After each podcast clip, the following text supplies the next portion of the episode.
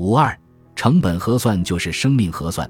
尽管生命核算这一概念不能照字面意思来理解，但它远不只是一个比喻。在经济活动对人类生存的维护中，也许不存在简单的数量关系，但市场活动最终后果的重要性，再怎么估计也算不上过分。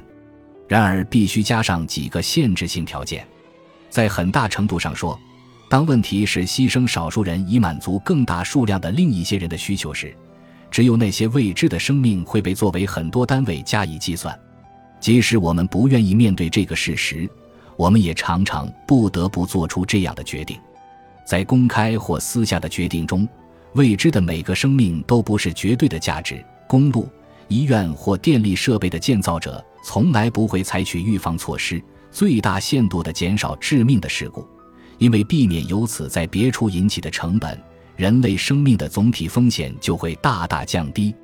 当军队外科医生在战斗后采用应急救治原则时，他让一个可能得救的人死去，因为在用来抢救这人的时间内，他可以拯救其他三个人。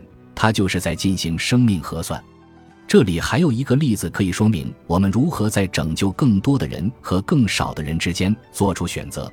虽然他也许只是对应当做什么的一种模模糊糊的感觉。要求保护尽可能多的人的生命，并不等于把所有个人的生命看得同等重要。在我们上面提到的例子里。拯救医生的生命可能比拯救他的任何一个病人的生命更重要，不然没有人能够活下来。有些生命显然更重要，因为他们能够创造或维持其他生命。群体中好的猎手或卫士，能生育的母亲及有智慧的老人，可能比大多数婴儿和大多数上年纪的人更重要。一个好的首领的生命得到了保障，其他许多人的生命也就有了依靠。能干的人可能比其他成年人对群体更有价值。进化趋势的影响，并不在于人口的现有数量，而是未来人口的出生率。如果一个群体中的所有育龄男女以及保护他们并给他们提供衣食所需的人有了保障，未来人口增长的机会就不会受到影响。而所有四十五岁以下妇女的死亡将会毁灭传种接代的所有可能性。如果由于这个原因，所有的未知生命在扩展秩序中必须被平等相待，但是在小团体或我们的固有反应中，这个目标却从来没有支配过行为。于是有人提出了这个原则的道德或善恶的问题。就像其他每个有机体一样，人类的生理构造和他的传统的主要目标就是生育后代。在这一点上，他做得异常成功。他的自觉努力，不管他知道还是不知道。只有对这一结果有所贡献，才会具有最持久的效力。